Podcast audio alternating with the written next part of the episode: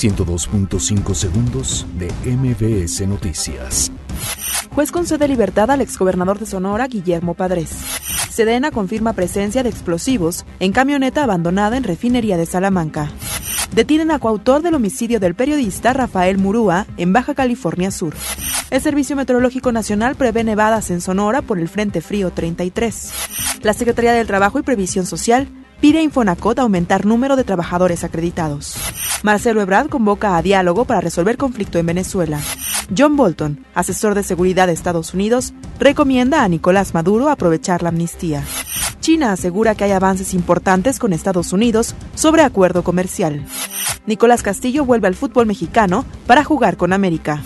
Real Madrid avanza a semifinales de la Copa del Rey tras superar al Girona. 102.5 segundos de MBS Noticias.